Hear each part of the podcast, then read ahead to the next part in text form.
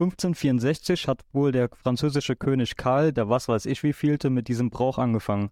Er verlegte den Neujahrstag vom 1. April auf den 1. Januar. Witzbolde sollten daraufhin für den 1. April Einladungen verschickt haben, die es aber gar nicht mehr gab. Wer zu diesem Fest kam, wurde ausgelacht. Aus dem Christentum stammt folgende Erklärung. Der gefallene Engel Luzifer soll am 1. April in die Hölle eingezogen sein. Für die Christen bedeutet dieser Tag also Unglück, von dem man sich hüten sollte. Schließlich gibt es noch folgende Erklärung. Und zwar soll ein Zusammenhang zu einem römischen Fest zu Ehren des Gottes keine Ahnung bestehen. Die sogenannte keine Ahnung wurde als Fest der Dummen und Namen bezeichnet.